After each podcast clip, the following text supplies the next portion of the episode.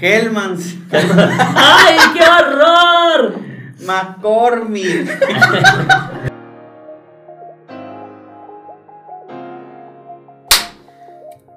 y ese aplauso, Liz. Pues es que nuestra así salió. Así, así Le como. faltó galleta. Le faltó pues galleta. ¿eh? Bienvenidos a Políticamente, el podcast de la política. El día de hoy tenemos un invitado especial, nuestro gran amigo Pepín Aispuro Calderón. Pepín, bienvenido. Muchas gracias, mis estimados. ¿Cómo Un estás? placer, un honor estar aquí con ustedes, ya saben. ¿Cómo te ha ido? Muy bien, muy bien, gracias a Dios. Mucho trabajo, ¿no? Muchísimo trabajo, la verdad que sí. Este, tanto la parte empresarial como ni se diga ahora en el ramo de la política. Sí, como siempre también nos acompaña nuestro gran co-host Max. ¿Cómo está, Bienvenido. Rosa? Bueno, un aplauso fuerte por el mes de la. ¿Por qué? por la Liz. ¿Por qué? Paz, que. Ok, Oye, yo me Pepín, acordé. este, ¿y qué, gracias. No, sí, pero gracias, se aprecia. ¿y qué onda? ¿Cómo has estado? ¿Cómo te ha ido en la semana? Me he ido bien, gracias. En la semana nada más. Sí, en la semana, ¿cómo te ha ido? ¿Cómo? Bueno, en la vida. En la vida. No, hombre, compadre, pues un podcast de como de Filos- unas, de unas No, 15, 15 hombre. temporadas más o menos. Ahorita vas a... ¿Y, ¿Y qué temporada se pone buena? Este, de todas. Tem- la- Fíjate la temporada 3. Ay, No, hombre, güey, te puedes perder esa, güey. No, muy bien, la verdad que... Hoy diremos como la quinta temporada, ¿va? Eh, Es correcto. Eh, muy bien, eh, como todos, yo creo que en la vida nada es perfecto, tenemos altibajos, pero siempre tratando de ver las cosas con perspectiva positiva, viendo las cosas, este, sacándole lo bueno a todo, porque para qué voy a mentir, ¿no? A todos, todos tenemos situaciones, adversidades, pero ya depende de nosotros cómo las afrontemos y, y en esa óptica pues la verdad que bien agradecido que la vida me sigue dando oportunidades y que sobre todo a su vez nosotros podemos generar este, oportunidades para los demás. Entonces, bien, Está chido, Pepín. Mira, es, esa, esa pregunta no está en el guion, pero está cura porque siempre, pues yo te conozco hace rato y, y mucha gente que te conoce yo que comparte conmigo esa visión, eres como un vato muy alivianado, güey. O sea, como que, como que así Gracias. como que generas mucha buena vibra, vibra positiva y como lo dices, siempre como que ves las cosas positivamente. Está, está cura de tu personalidad. mil gracias, lo- te lo agradezco. Digo, uno no es monedita de oro para caerle bien a todos, ¿no? No, Sí, es, no. es una realidad. Claro. vez quitar solo Ah, también sí. por ahí. No, por supuesto, y uno tiene sus días malos, hasta uno está en el espejo, y más en los encierros, le que yo me hartaba de mí mismo y, peleaba, ¿no? Y me reconciliaba. Sí, sí, es la realidad. No, y es que algunas personas he tenido la fortuna que también sean bien directos, trato de ser muy franco, muy transparente, muy directo, obvio, pues sí, sensibilizando, ¿no? Porque algunos se pasan de francos y terminan lastimando, hay que tener también tacto. Este, y a veces me dicen, ah, yo pensé que eras bien sangrón. Pues a lo mejor, pues, a veces también uno está serio, está meditabundo, está cansado, este, y pueden tener una, eti- eh, ponerte una etiqueta y juzgar sin... Sin conocer tu realidad. Prejuzgar. Prejuzgar. Prejuzgar. Por eso yo le digo a algunas personas, "Ey, pero realmente las frases tienen toda una razón de ser y una de ellas es que pues, no juzgues a- al libro por su portada. Exacto. Ábrelo, ábrelo, léele y de repente a lo mejor no te enganchas o a lo mejor dices, oye, me cambió la No, perspectiva. o al principio no te gusta. Exactamente, pero está interesante, ah, órale, qué fregón. Eso es dar el famoso beneficio de la duda a la gente. Eso es lo que yo les invito a todos. Qué bueno, qué bueno. Oye, Pepín. Y para. Bueno, yo y Miguel te conocemos hace mucho tiempo, Liz. Miguel y yo. Miguel y yo. Perdón, amigo. El orden de los factores. El no orden de el factores no altera el producto. Y Liz, pues ya tenemos la, la, la dicha de conocerte hace ya tiempo. Pero para la gente que no te conoce, ¿quién es Epina Puro? ¿De dónde viene Epina Puro? ¿Cómo te describes como persona? Ok, muy Para los bien. que no te conocen. Perfecto. eh, yo me apellido Ispuro Calderón. Mis padres son, por ejemplo, originarios del lado de la Sierra de Durango, por los rumbos de Tamazula. Mi mamá de las Higueritas, mi papá de. Este, bueno, en realidad mi mamá nació en Sanalona cuando mi abuelo estaban construyendo la presa, pero pues este, ellos se fueron a un rancho a fundar lo que se llama Las Higueritas, muy cerca de Tamazula. Mis, mis abuelos del lado de Chapotán, Durango. Y por lado de mi papá del Aguacaliente, Durango. Este, ellos se conocen acá en Culiacán. Este, yo, yo soy el menor de cuatro hermanos, es Edna, José Luis, Liliana y su servidor. De hecho, entre los dos primeros tenemos una gran diferencia de edades porque mis papás migraron a Estados Unidos, trabajaron muchísimos años para allá, de hecho son, ellos tienen su green card y mis mis hermanos Ah. los mayores también. ¿Tú no? No. No, pero 100% mexicano, me echa orgullo. Pero no, no se dio esa, esas cosas de la vida. Pero bueno, eh, vengo de una familia que, como muchísimos casos, que vienen del, del tema de la dedicación, del esfuerzo, del trabajo, eh, tanto como obreros, y mi mamá ya después eh, fungiendo como ama de casa acá en México, una vez que se regresan, que sale, nace Liliana y tres años después este, su servidor. Y, este, y he tenido esa fortuna de tener esas referencias, ¿sabes? De las experiencias que han tenido mi Papás. mis papás y mis familiares, mis tíos, mis abuelos en paz descansen, que no- ya no viven los cuatro. Este, y, y veo esa fortuna de ser el menor y de una familia inclusive muy grande, ¿no? O sea, fuimos 30 nietos y, el, el- el- sí, y el mayor me lleva 20 años, ¿no? Por eso los seis puros son, son un montón. De entrada muchos por los, seis puros, por los seis puros, ahí sí que literal hasta en el, meter gol en el pollo, ¿no? Eh, y todos, sopa, ¿no? y todos son familia, ¿no? O sea, Todos estamos pero por algo. Sí, o sea, sacamos el árbol genealógico, ah, sí, tu abuelo y mi abuelo eran primos hermanos y eso, muchos no nos llevamos y no por seguro, sino porque pues, la vida Sí, te la lleva vida. de diferentes lados. Sí. Y por los Calderón también somos un montón, ¿eh? Esa es Sí. una realidad.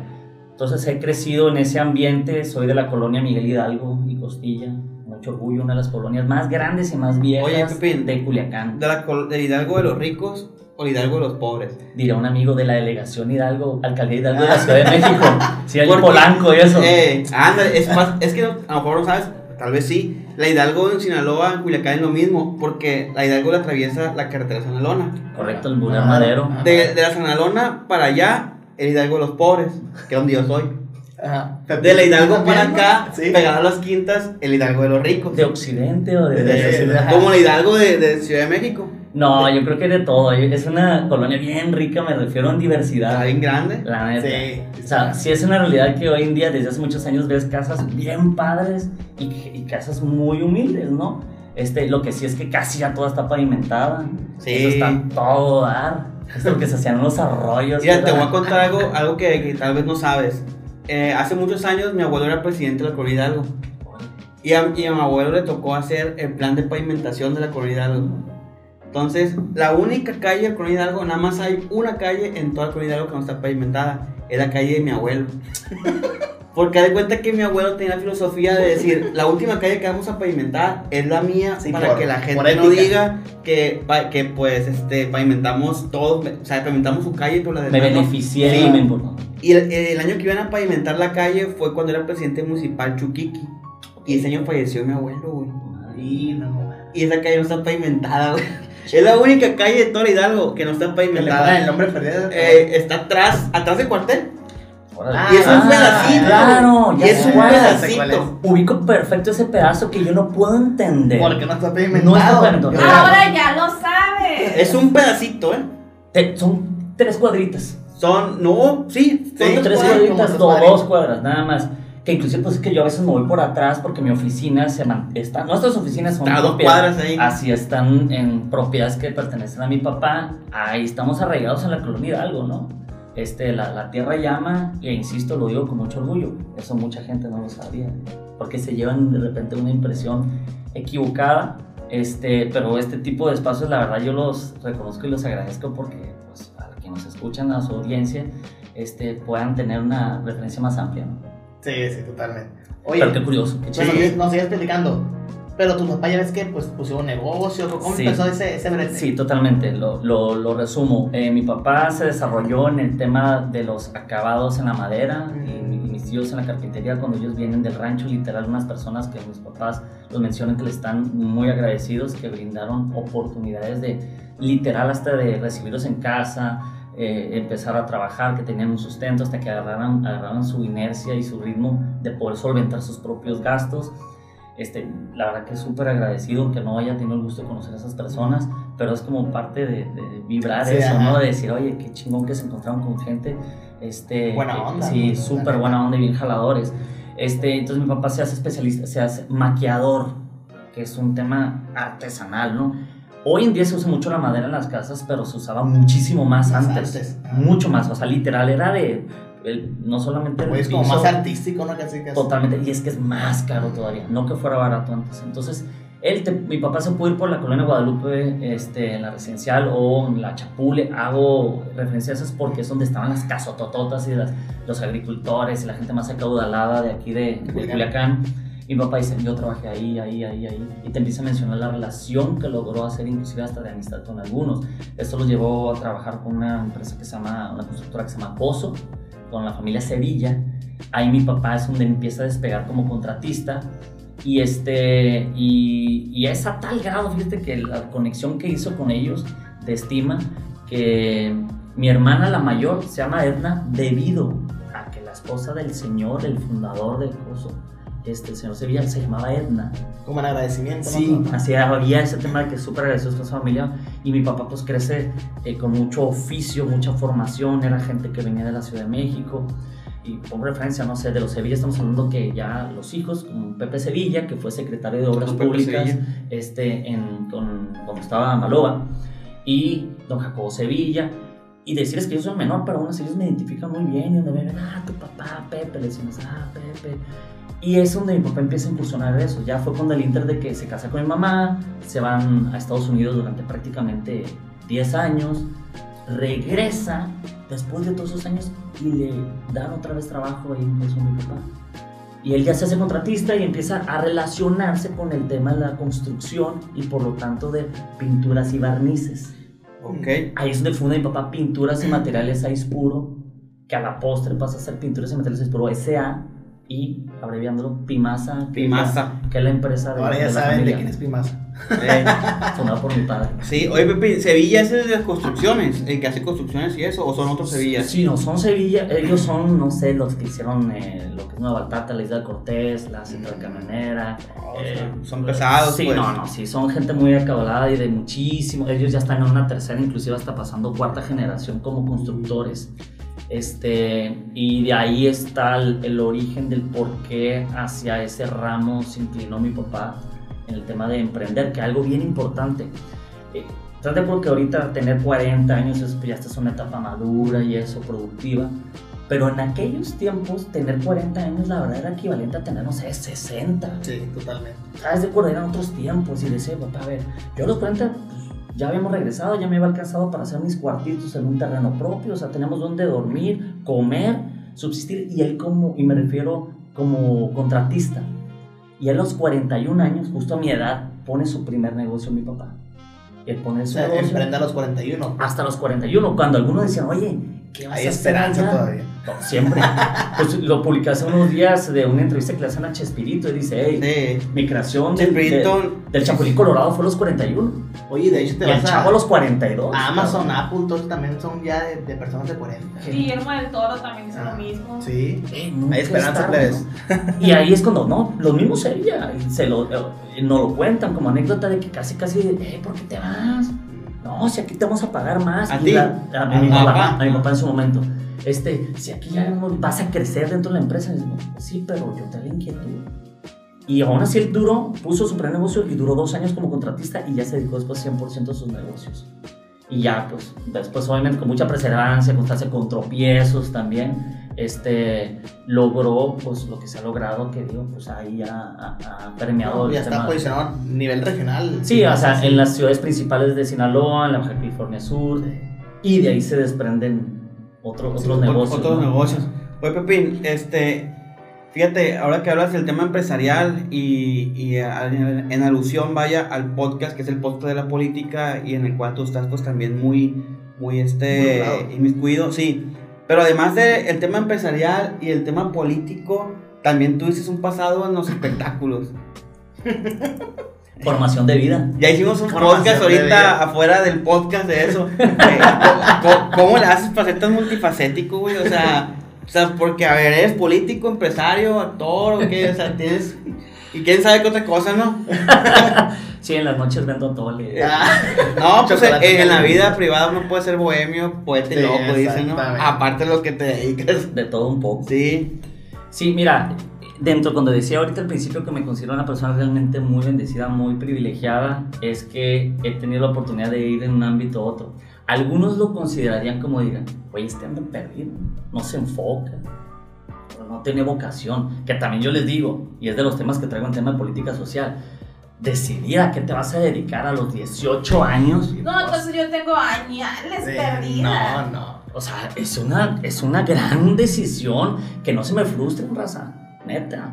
Eso sí, digo, pues intenten y, que, y dense cuenta intentándolo que a lo mejor no es lo suyo. Comienza a los 18 a ver qué caca La cala. Ca- O desde antes, cálale, vas ¿no? aprendiendo, pues. Totalmente.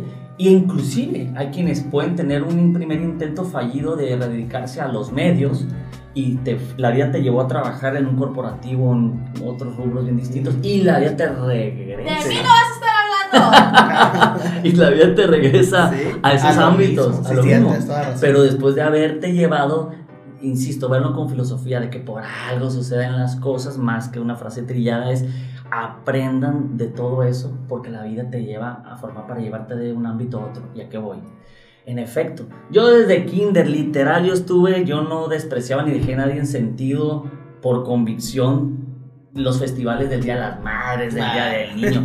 Bailando, recitando, cantando, siempre me ha gustado mucho la música, me ha gustado mucho cantar, me ha gustado pintar, estudiar artes plásticas en la escuela José Limón, sabía. Aquí, sí, aquí, ¿de sí, acá en el ISIC, antes Difocur, Antes era estudié Difocur. casi dos Ahí años me- ahí, entre los Difocur. 10 y 12 años, estaba chiquito. Este, me gusta mucho el arte y también muy clavado en la parte musical, pero cantando, ¿no? Este, estuve en todos esos eh, festivales, en secundaria formé una, formamos una banda que literal tocamos ¿Secundaria? En, la secundaria. ¿Banda de qué? ¿De rock? de rock, pero rock en español y Ah, eso. Saludos a mis, a- a mis compas. Y rock and rolliza, pero antigua, ¿no? Y cantamos en el Día de las Madres, en el recreo. ¿Cómo se llamaba la banda? Sabes que nunca realmente tuvimos nombre. Nombre. No, los morros, ¿sabes? Sí, pero estaba en el grupo, estaban unos amigos, saludos a Raúl Fabio Izábal, al Pepe Mario Izábal, este, excelentes amigos, entre otros personajes. Era de que, Manuel ven- García. que vengan los players a cantar, Memo. a tocar. Sí, no, pero bien padre, la verdad. Este, bueno, eso me lleva a estar muy involucrado. Cuando yo entré a la prepa en el TEC, que dicho sea paso, pues en el grado de las posibilidades de mi familia, pues sí, fui escalando desde estar en la. Ah, lo hablamos el otro día, estar en la primaria en la Ponciano Arriaga. Ah, sí, el Hidalgo. Ajá, el Hidalgo cerca de- también del da el Hidalgo de los pobres. Sí.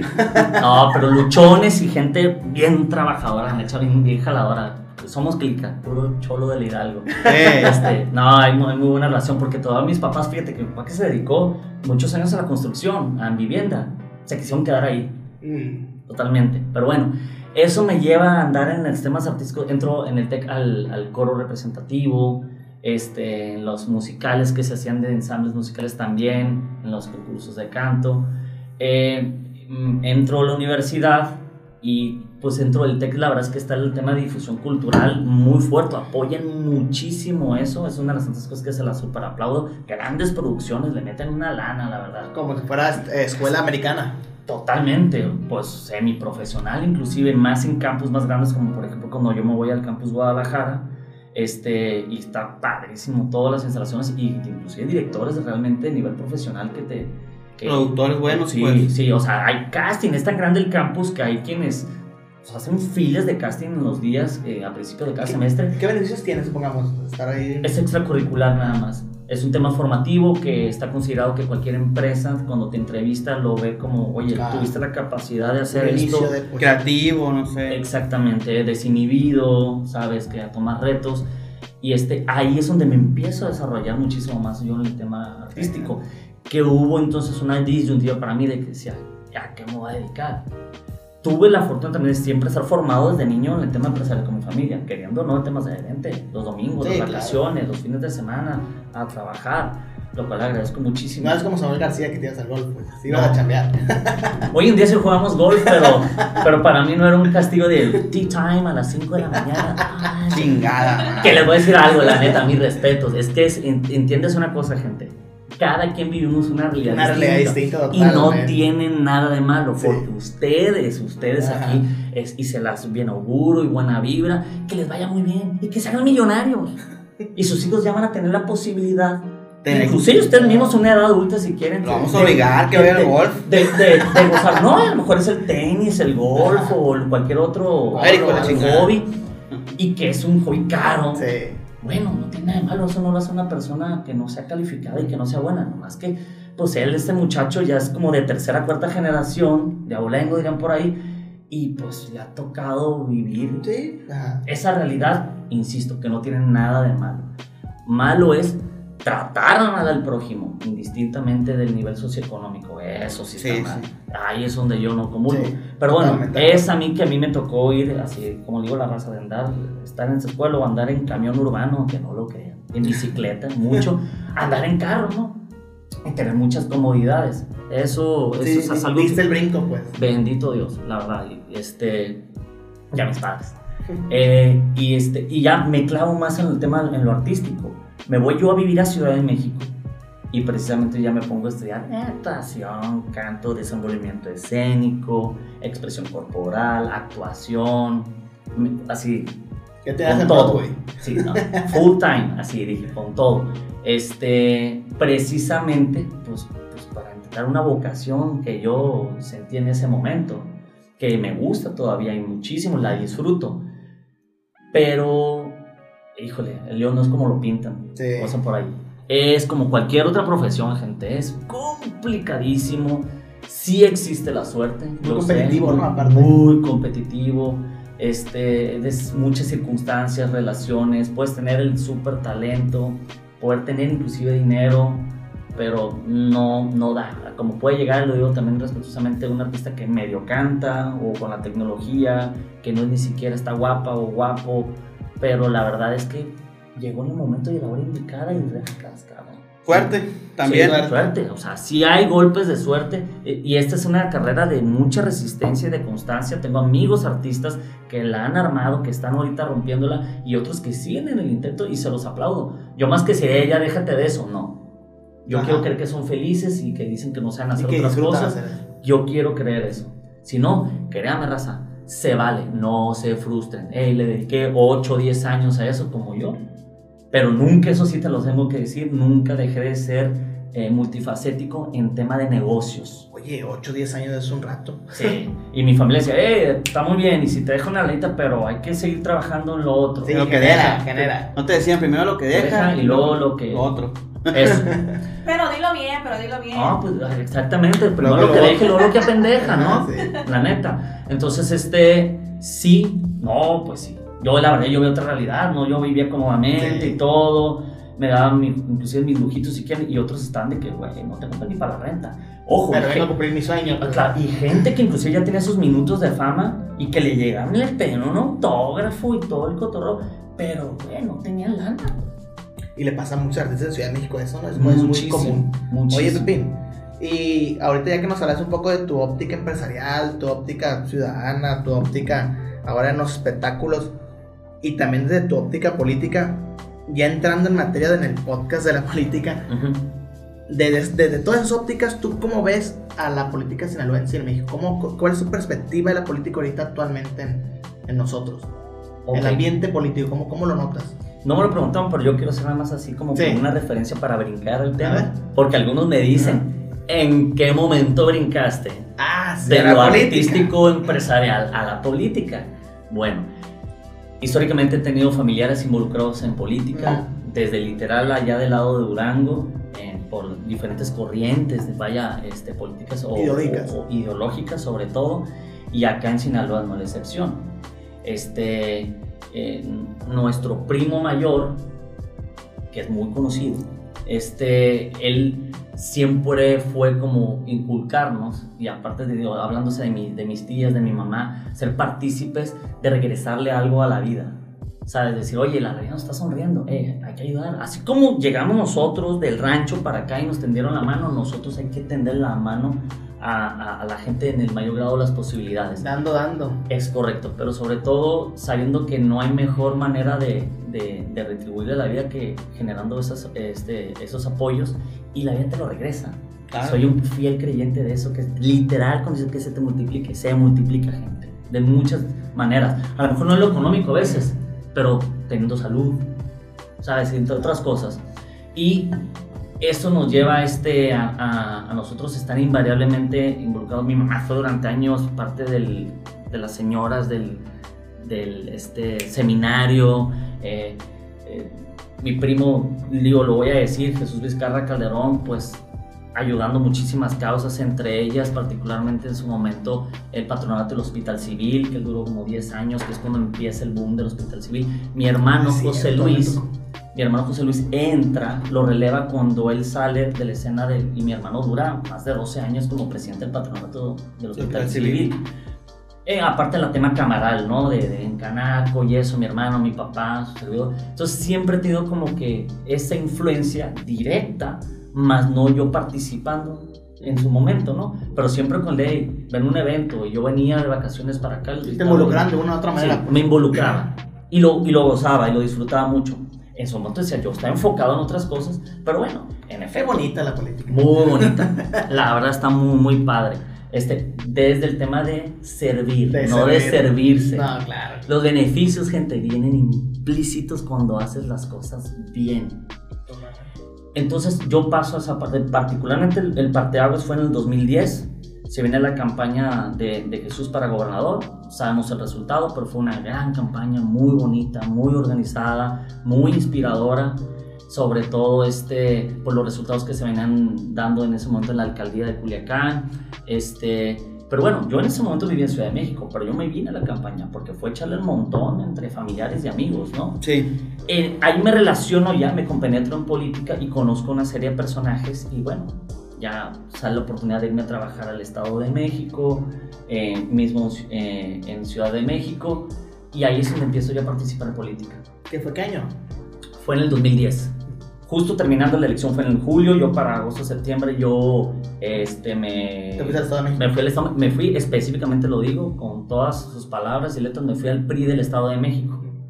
Y de ahí Del Estado de México. del Estado de México. Ahí operamos y de volada, la verdad es que me puso una prueba y me, me hicieron ahí literal unos encargos que creo que pues, salieron bien. Me dio un nombramiento de un programa estatal para la campaña del que Y, y, posteriormente... y nadie dijo nada de que, hey, porque viene un culiche aquí al PRI. Están Fíjate, de ahí, de adentro. no, sí hubo, claro. Para mí, pero porque llegamos varios que éramos de fuera. Ah, Llegamos varios de fuera, pero al final de cuentas, insisto, como yo me di cuenta que llegaban unos, los ponían, les encargaban dos, tres temas y no daban los resultados, pues los cepillaran, la verdad.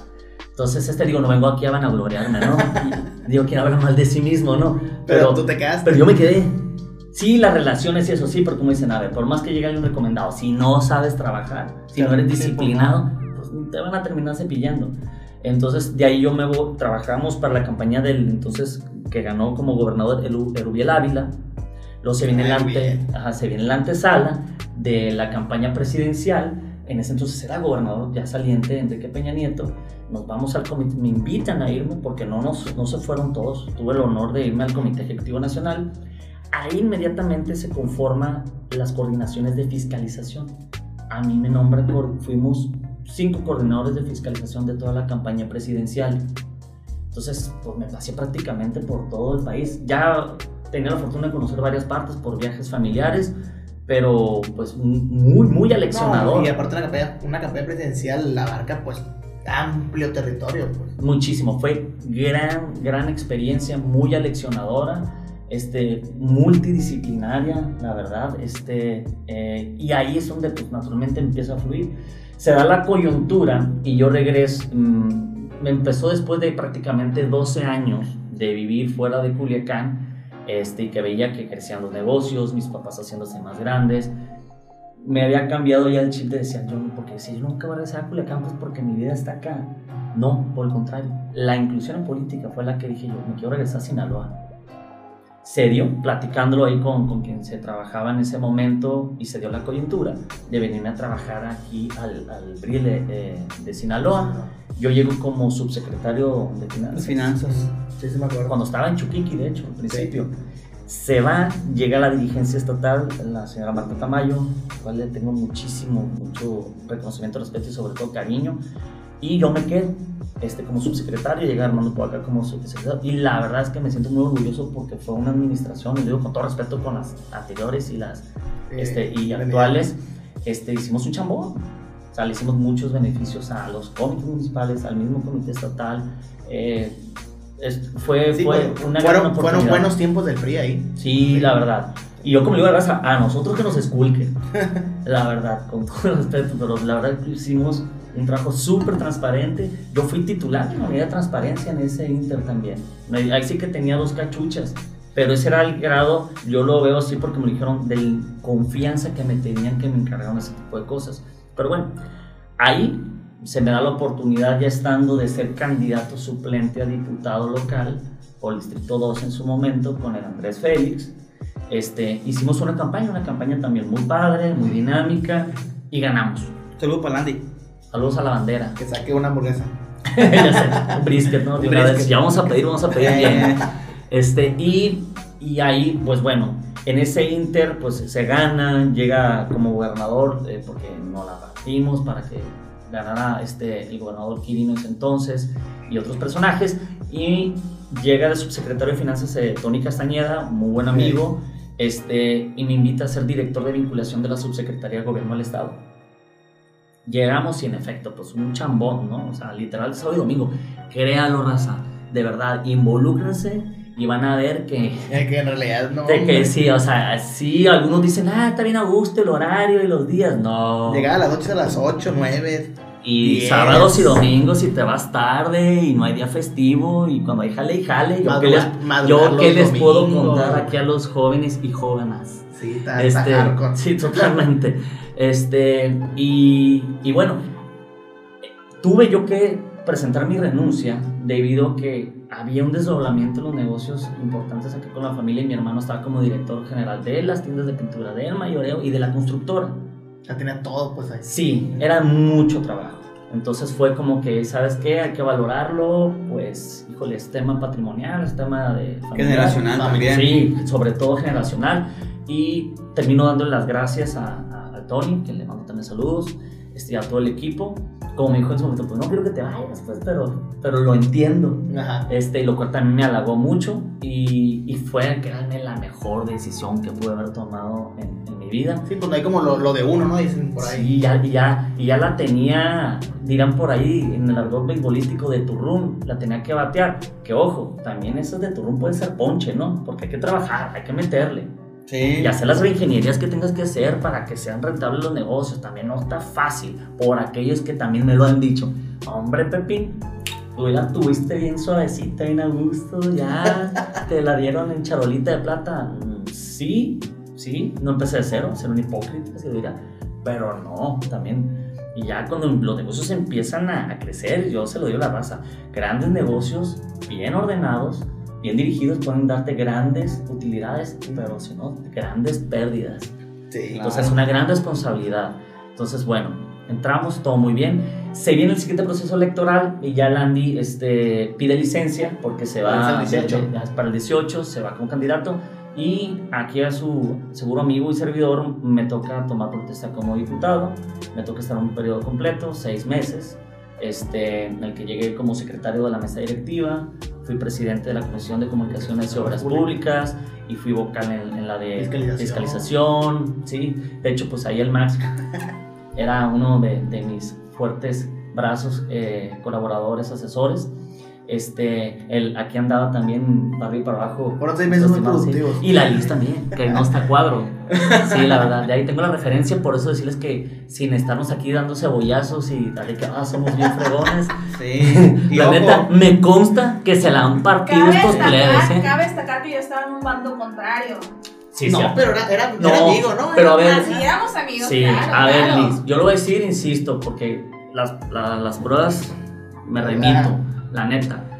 Yo no sé los demás, ni vengo a criticar ni a señalar, es la personalidad, el estilo de cada quien. Exactamente. Yo todas las sesiones, porque dicho sea paso, no falté a ni una, ni siquiera de las extraordinarias, es más, estuve en el, en el periodo extraordinario, es más, yo pedí estar, porque no me correspondía, pero yo pedí y me lo cedieron y la neta lo hice con mucho gusto, tiempo me faltó pues. Aparte era secretario, ¿no? En Sí, sí, no, no, y, y me la cargué porque la verdad es que leía muy rápido, ¿no? Sí, sí, pero La clarito. verdad es que las sesiones eran mejor contigo leyendo. Muchas gracias. Con todo respeto para los otros secretarios. Raspadón de muebles, ¿no? No, de verdad. Y yo se los tengo que decir. Yo llegué y saludaba a todas las sesiones a todo el mundo.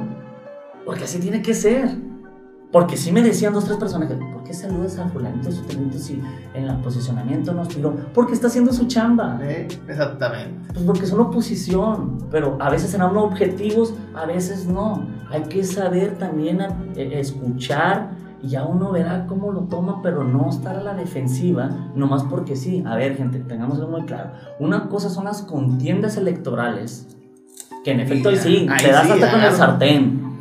Comulgo o no, las estrategias ahí medio oscuras, ese es otro tema. Ajá. Pero lo que yo les puedo decir es que ahí sí, ya, ya ganaste, ya ganó, ya gané, A chambear. vamos a chambear Sí, congruencia, en el sentido de que estamos ahí hablando del poder legislativo para concertar y llegar a acuerdos que sean en beneficio de todos los que vivimos aquí, no de los ciudadanos, no de los, pues yo también soy ciudadano soy partícipe y un... No, y ahora ya, ya pagas más impuestos ahora. Por ejemplo, entonces, hey, es acordar, no nada más un tema de colores y eso, hey, esas son, insisto, son las contiendas electorales. Ya estando ahí, es ver cómo sí hacemos funcionar y que en la lluvia de ideas, en, en- en que la opinión desde tu perspectiva de aquella fracción parlamentaria, de aquella y de la mía, podamos llegar a la mejor decisión, a la mejor conformación de políticas públicas que, neta, no vayan a ser un problema, pues más que un remedio, va a ser una traba más. No, a- aparte que creo que llevarte mal con gente que ves Sí. diario, pues. Ni al caso, No tiene. ni al caso, nada que ver. Entonces sí, yo saludaba a todo el mundo, incluyendo asesoras, asesores, medios de comunicación. Al por- guarde y todo el. pe- A todos, carnal. A todos porque es educación. Payasito, a Martita. Martita. Eh, Martita, querida. La verdad, no, lindísima. Saludos a Martita que no va a ver Sí, esto, ¿no? ya sé, probablemente. Probablemente. Puede ser. Una institución, ¿no? ¿Cuántos años? ¿Cuántos? cuántos eh, eh, yo creo que Martita es la representación de Matusalem en, Ah, mujer, ¿no? claro, Tiene como claro. mil años. Sí. La vamos a traer aquí un día esto. a ver. Oye, no estaría mal. Sí, bueno, Martita es la que está ahí, que es la que opera la que opera. las sesiones, gente. Una señora adulta, súper experimentada, Muy experimentada. muy profesional, mis respetos. Pero bueno, eso es, gente. Entonces, ahí este, me tocó, digo, eh, conocer, ahorita que decía Liz que de otra fracción parlamentaria. No, yo tengo amigos y amigas en todos los colores y sabores. Pues cada quien, ¿no? Ahí se operaba los boletines en contra de- del PRI. En contra del Pepín. Pues, pues, bien. Ni modo. De mí no van a estar. No, pero a ver, en serio. O sea, yo le decía a raza. O sea, a tal grado que yo lo sentía como una cortesía amable que me decían algunos diputados y diputadas de repente que hacían un posicionamiento. Me decían, oye, tuve que hacer esto. Ajá, tuve que-". claro. No te lo tomes personal porque nos llevábamos muy bien. Yo le decía, hey, te agradezco la cortesía, pero no me tienes que dar ninguna explicación Ya, de tu chamba. chamba, claro. Tú ya sabrás si te fuiste de paso o no. Tú ni modo, así es esto. O sea, tenemos que ser responsables de lo que decimos y con lo que hacemos, ¿no? Entonces, este, eso fue mi experiencia ahí en la, en la parte, En lo legislativo. eh, en, la- en lo legislativo. Eh, metimos algunas iniciativas, algunas pasaron, otras no. Eh, hay que decirlo y yo le doy el mérito a quien se le tengo que dar. Eh, una de las iniciativas que se, que se metieron y que inclusive crearon hasta cierta controversia fue la regularización Claro, de, los- de los, Los de los racers, racers. los racers. Ajá, de las, los, todo ATVs, UTVs, Sí, o sea, sí, todo Que, que, motos y que, eso. que dicho sea de paso, yo creo que todavía hace falta eso, ¿eh? Sí, hace, no, hace, como, hace como 15 días este, fallecieron unos niños que se cayeron en un canal Ajá. que iban en una moto, iban en una moto, cuatro, Una moto cuatrimoto. Y pues ahí, ¿quién es responsable de unidad? Pues nadie. Yo lo hice, ¿sabes con qué finalidad? Con el tema de la concientización y la responsabilidad que conlleva tener un, un aparato de Sí, esos. claro. Y eso es yo porque yo lo decía ahí, hey, sin vanidad, pero la neta aparte yo no oculto lo poco, mucho que yo tengo, yo comparto, no presumo, ¿no? Como digo a la raza. Entonces, este, aquí yo le digo, oye, yo tengo un Razor también, o yo lo tuve en su momento, y sé lo que implica, ¿no? Lo riesgoso que es, pero también como propietario de un, de un, ¿qué Un vehículo de de- o sea, la verdad es que, pues, te lo pueden robar.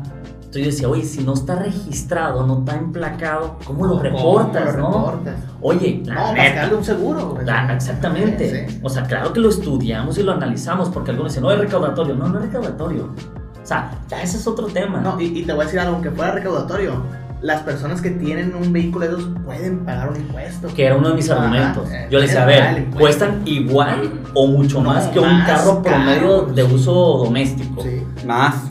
Que un sedán normal, pues. Exactamente. Entonces yo le decía, a ver, oigan, insisto, infelizmente te chocan, atropellan a alguien.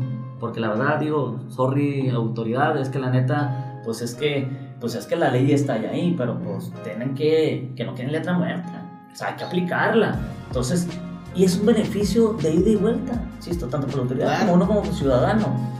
Finalmente, se acordarán que entró en el paquete de, de- de la reforma Al- tema al de, tema mo- de de movilidad, movilidad, sí. sí entró, pero faltaba la parte de la, en la Comisión de Hacienda, donde obviamente ya se pudiera este, eh, considerar para obviamente poder cobrar, Emplacar. hacer el emplacamiento, ¿no? Más allá, insisto, del costo elevado o bajo, como bien dijiste, de todos modos es un sector que el que trae Sí. un juguete de esos es que Ya, tiene es que poder aparte es un juguete, pues no Sí. es una necesidad. Totalmente. Es la verdad. Pero bueno, como sabemos que mm, están sueltos y algunos van a decir, ay, qué odiosos son. No, las a ver.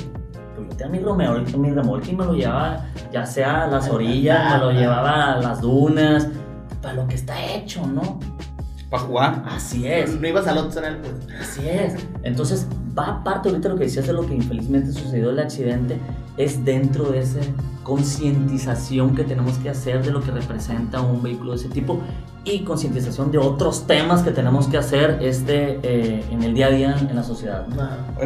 y en todo este bagaje que has tenido político a través de tu experiencia y de tu perspectiva que tienes de ver la vida también. Eh, y los ámbitos en que has desarrollado, ¿qué crees tú que le hace falta a la política como para tener ese sentido de dignificación o de decir, este, esto le falta para que la gente confíe en que yo todo lo que estoy diciendo o haciendo a través de la política le va a servir?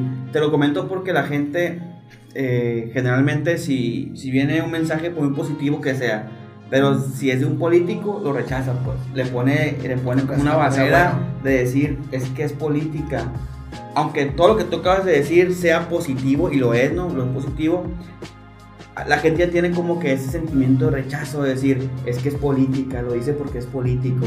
¿Qué, es tú, qué crees tú que haga falta para romper ese paradigma de, pensar que, que la política es mala? pues? Ok, es una excelente pregunta y retomo lo que acabas de decir precisamente en, en el sentido de, la- de las referencias que se tienen. Para que una persona, hoy por hoy, inclusive de edades, o sea, gente muy joven, es porque más que conocimiento de causa es lo que han escuchado durante años y diferentes generaciones de que todas las políticas son corruptos corruptos. y nomás llegan y quieren servirse y abusan y, y por lo tanto viene el comentario me choca la política porque toda la política ojo y lo escucho todavía en mis primeros círculos es que yo digo este con todo respeto pero pues, pues ya estás poniendo a todos nos estás poniendo una Sí, sola la- canasta sí. o sea, más que decir que uno sea un santo, es decir, a ver, insisto, lo poco, mucho que he hecho, lo he hecho con gran responsabilidad y no solamente yo, porque pues, las cosas se hacen en equipo, ¿no? Este, y, y decían, yo creo que hay muchas cosas de muchos hombres y mujeres Muy muy buenos, muy positivos. Nada más que infelizmente, ¿qué trasciende más? La nota negativa cuando la verdad hay un montón de acciones que están muy, muy padres. Y cómo yo creo que es el conducto para, Recuperar. exactamente, más que recuperar, es este, generar de nuevo, ¿sabes? Porque recuperar puede ser de que de todos modos la gente estaba con un cierto concepto. Y, y que durante años se veía como que el político tenía que ser formado como político nada más y la sociedad civil aparte y el sector eh, productivo, Em- empresarial aparte. No, a ver, todos somos parte de una sociedad. Sí, esferas Yo no- distintas. así, yo no concibo, inclusive ahora mi regreso después de tres años, porque yo duré tres años después del Congreso, yo ya no me involucré en política. De hecho, y lo digo aquí abiertamente, yo no me reafilié a ningún partido político y, y lo que di, lo di con este corazón mucho entusiasmo, exactamente de todo corazón, mi gente, su servidor, este, eh, conservo grandes amistades en, en, eh, donde, en donde yo estuve elaborando, pero bueno, la vida me está dando la oportunidad de llevar y de poder congregar un equipo de gente donde yo les digo, yo no consigo el hacer política de nuevo, sino es realmente haciendo comunidad ir juntos, en de que esa persona en efecto que está diciendo que, oye, no me gusta la política porque es una cochinada y eso, ah, bueno, ¿por qué es una cochinada? Por esto, por esto, ah, bueno, entonces vamos a hacer las acciones que sean necesarias para que no sucedan este tipo de cosas, como participación ciudadana. O sea, se- nos tenemos que involucrar. No veo yo, insisto, a mí, yo siempre le pongo a la gente referencia. Ha sido tan aleccionador el estar, tener el honor de ser director general de una empresa, eh, verme con todas las adversidades y cómo sale adelante y encontrar que hay muchísimas cosas que del principio de orden no nada más tiene que ser en el tema empresarial, también tiene que ser en, en las instancias de gobierno, en cualquiera que sea. Se tienen que poner objetivos medibles porque si no, no hay manera de saber qué funciona o no. Ocurrencias, ya va. Entonces, para mí es un híbrido hoy por hoy de la participación. Gente que están en asociaciones, asociaciones civiles con causas que si existen y protestan y exigen es porque no están de acuerdo con muchas cosas que se hacen. Entonces, esa gente necesitamos jalar a que sean parte de un proyecto político, a la gente de las cámaras, a, a los empresarios que son el sector productivo y que adolecen y que se quejan de cosas, ah, bueno, también invitarlos, que es lo que estoy haciendo. Sí, trabajemos juntos, pues, Es correcto. qué solución le damos. Totalmente. Para, no hay otra manera, el ponernos a explicar del todo qué sucedió y que ese, hay de ese desencanto, Sí, hartazgo, decepción, Ya es pasado.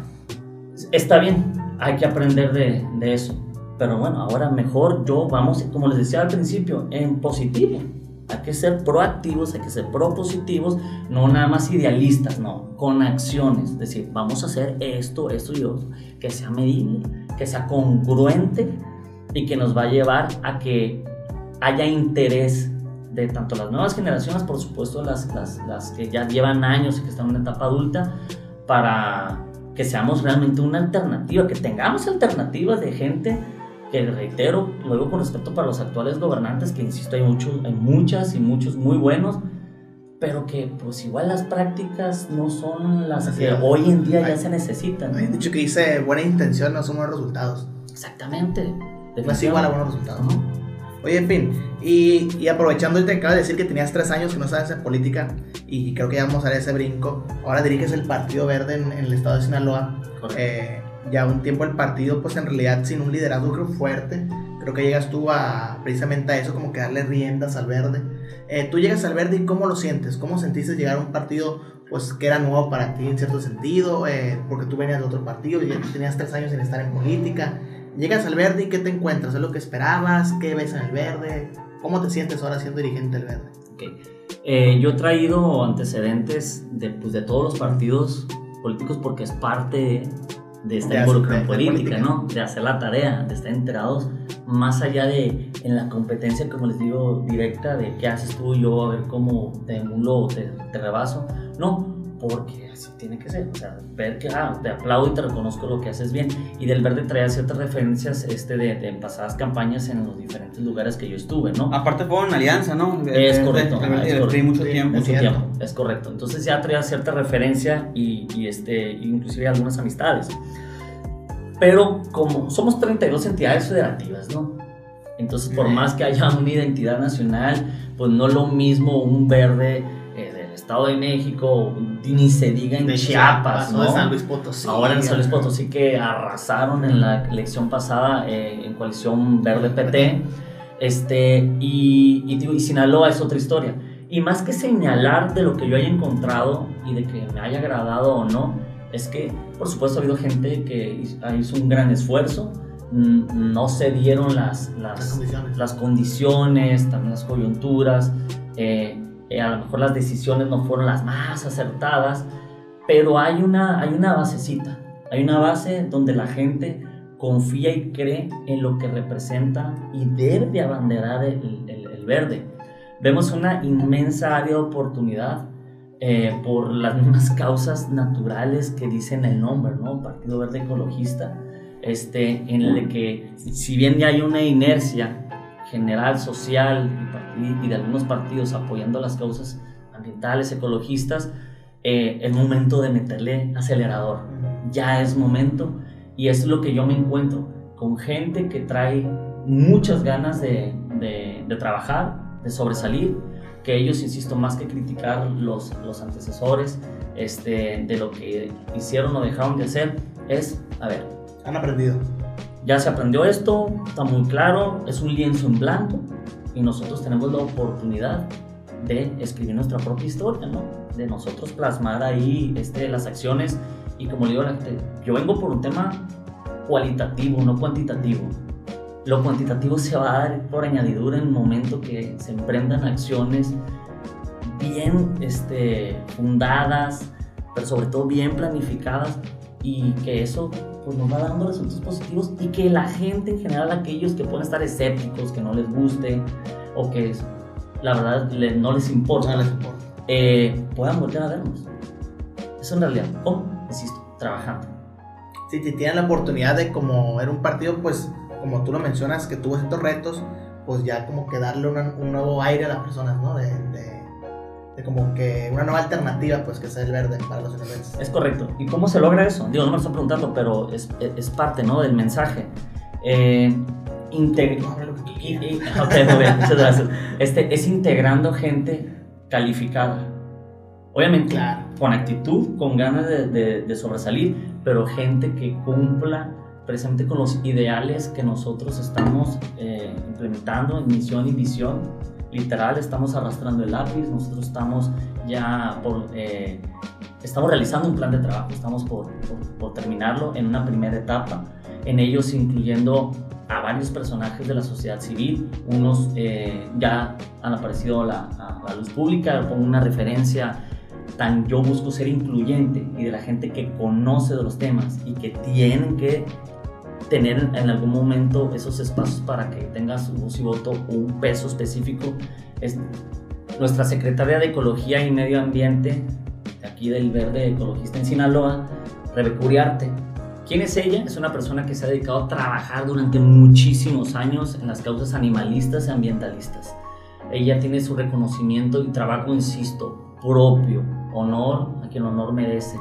Ella es la presidenta de Fundación Laica, Todo un Y movimiento, todo un ¿no? movimiento like. Y, y de hecho referencia a nivel nacional, ¿no? Like, no, referente internacional. Ella tiene, la fundación en este caso, tiene eh, apoyo, tiene patrocinadores del extranjero. Gente que, que mensualmente le está aportando en sus grados de posibilidades porque ella se ha manejado con muchísima transparencia, con mucha claridad. eh, se nota el trabajo que ha premiado. No, le decía, la gente tiene más de 130 animales a- en, su responsabilidad. Ahorita buscando quién los adopte o en proceso de, de, de- de curación, de sanarlos, ¿no? Entonces, ese tipo de personas son las que nosotros nos estamos, su servidor, acercando para decir, a ver, está este proyecto, donde vamos a tener la plataforma y la posibilidad de ser todavía más escuchados, de realmente nosotros poder tener en espacios donde nuestro voz, nuestra voz y nuestro voto cuenten. Y así me puedo ir yendo, después en su momento se estarán enterando de otras posiciones que vamos a tener en el tema de la Secretaría de Fomento Empresarial, Secretaría de la Mujer, este, y veo que esa es la ruta para nosotros, muy incluyente, muy diversa, eh, y que es, a final de cuentas, lo que uno siente y que escucha a su alrededor entre familiares y amigos y la sociedad en general, que es lo que se, hey, híjole, político, pues es que pues, Nah. ese. Pero yo quiero saber este político, este hombre o mujer, ¿de dónde viene? Sí. Y la verdad, y es, y es válido cuando la gente diga, hey, esta persona viene de tal sector, de tal asociación, de tal ONG o de tal empresa, y es una persona exitosa, que es trabajadora y es honesta. Y Y que está. es político. Y aparte ahora está entrando en el, en el, en el tema de la política. Oye, es que sí es cierto porque ese movimiento que tú tratas de como de impulsar, obviamente ha, pues, ha de obedecer algún, algún pensamiento tuyo, ¿no? Pero no es ajeno a lo que pasa en el mundo. Ahora estamos viendo con el tema de, de Ucrania, por ejemplo, el presidente de Ucrania que antes de ser presidente, antes de ser político, era Era actor. Entonces, eh, Y como- exitoso ahí en sí, Ucrania. como que la ciudadanía poco a poco, ¿no? Y está el presidente de Ucrania ahorita que es top, la figura política mundial, pero también este... de Guatemala también era actor. Sí, o sea, hay no, hay- no, no solamente en la actuación, o sea, hay muchos ac- activistas, por poner que actor, activista viene más o menos de lo mismo, en la semántica de la palabra se parece, eh, que han venido ganando terreno legitimándose primero como persona. Ah, Y ya que, ya que la gente Exacto. sabe que, son, que una persona dice, bueno, pues necesitamos a esas personas en los espacios públicos para que tomen decisiones. ¿Por qué? Porque ya sabemos quiénes son, pues. ¿no? Ya los conocemos. Y es más o menos como que la, la teoría que tú quieres implementar aquí en el verde. Suena, suena lógico, pues es un punto muy bueno. Exactamente. Y la verdad es que yo no vengo a descubrir o reinventar el, El negro es. No, a ver, es insisto, es sentarse y hacer ese análisis de decir, ¿qué ha pasado históricamente? ¿Qué necesitamos?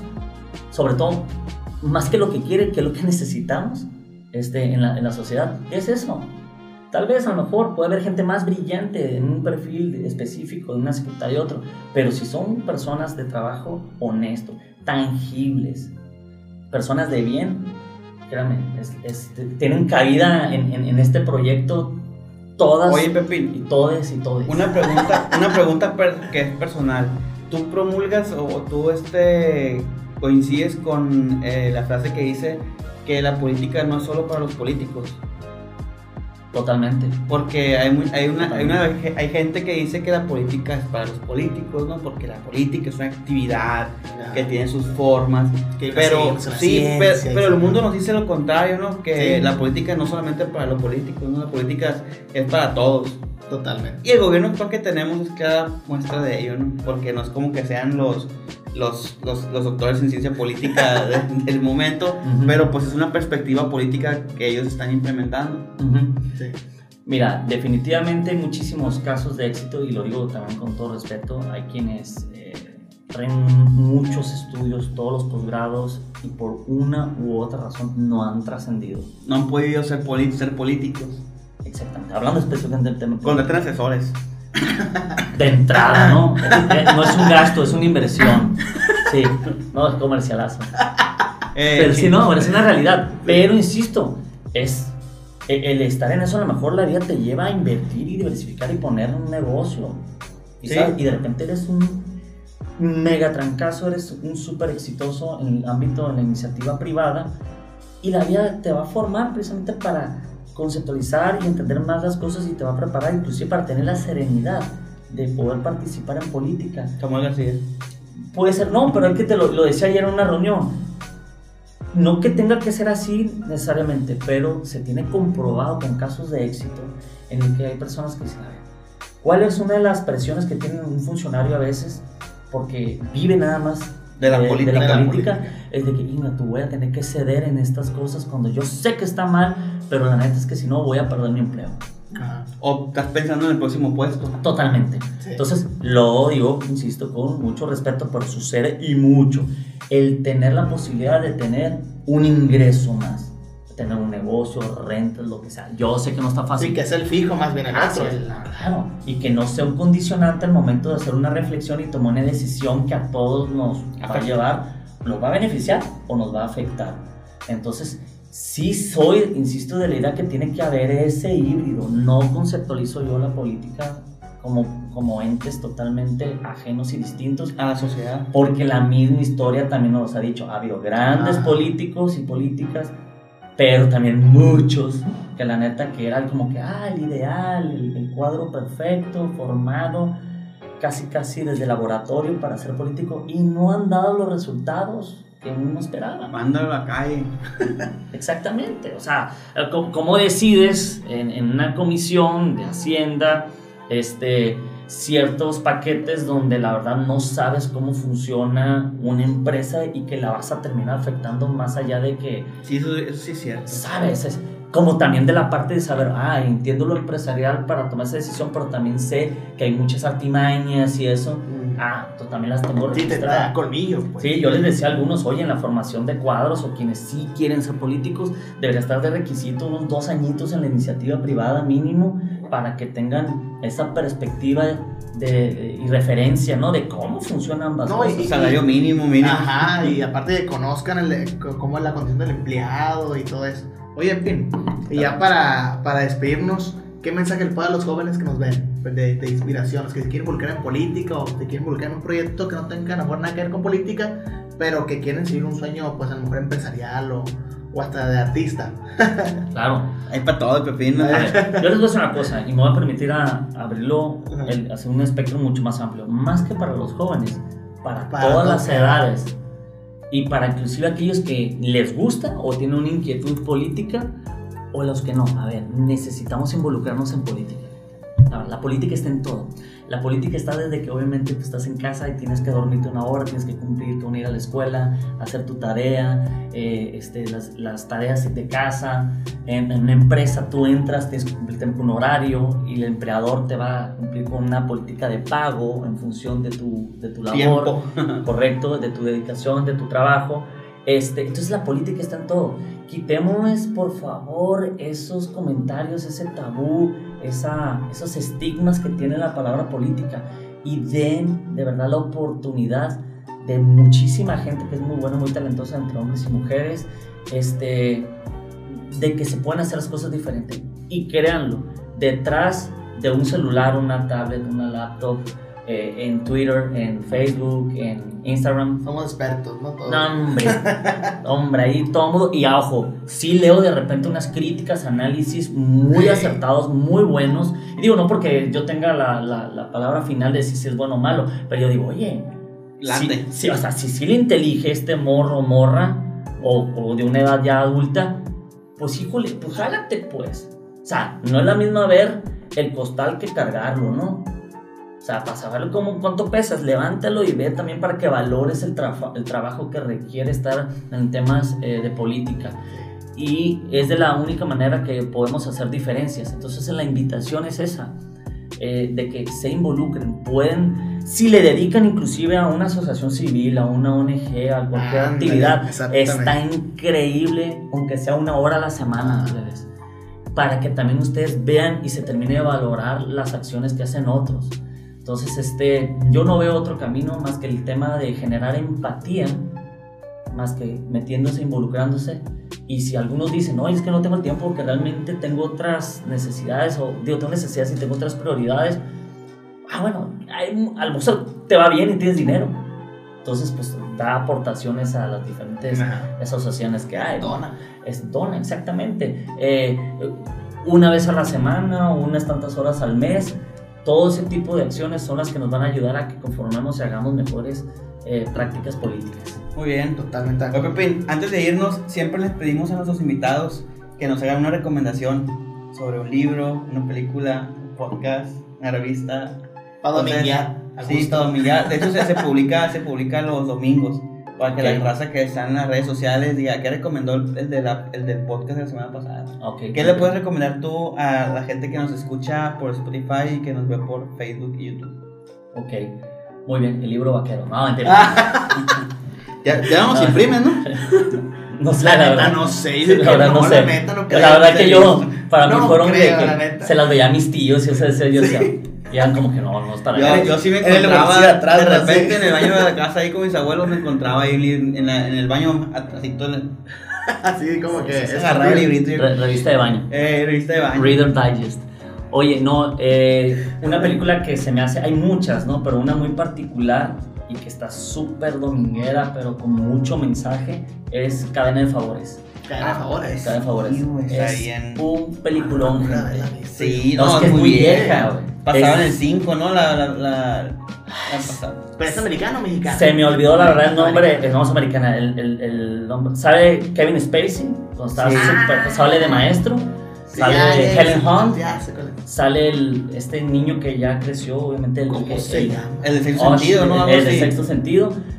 Y este. Uno moreno, alto. Y el que hizo La Pasión de Cristo. De Mel Gibson. No, no, no, no. El actor que literalmente caracteriza. Bueno, gente. Eh, Está buenísima. Cadena de favores. Cadena de favores. Tiene un gran mensaje, aparte que está muy bien hecha. Y, está, y está muy fácil. Es Sí. el tema de que alguien me hizo un favor, yo le hago un favor al prójimo Sí, incondicional. Y el efecto de recomposición y de tejido del tejido social es espectacular. Y la verdad, está a nuestro alcance. Si tú puedes hacer un favorcito de que, ah, güey, pues te ten café, al final de cuentas salvas una vida. Sí, pues. es- eso es una cadena, pues, Sí, ¿no? por eso. No, de no, favor. Dame favor. Y digo de algún libro. Ya la vi, pues la voy a ver. Sí, véanla, por favor, hagan favores. El libro, pues les puedo decir, y si no, son gran lectores, porque yo lo admito que no vengo a vender que soy un gran lector, pero los audiolibros son una gran No, este, no. Opción, la neta. La gran neta, sí. opción, inclusive si eres muy auditivo, lo vas a digerir mucho mejor. Sin embargo, sí de leerlo físicamente, el monje que vendió su Ferrari, Ah, ok. Ah, fíjate, ¿sabes qué? En, audiolibro está bien perro. muy Sí. padre la voz En, inclusive. en audiolibro está bien chingón, güey. Sí, como lo, como lo, lo, Spotify lo está. narras en Spotify. Lo, sí, lo que pasa es que un cuento, pues. O sea, es un libro que te lo cuentan como un cuento. Así es. Entonces, Es- Está, está muy bueno.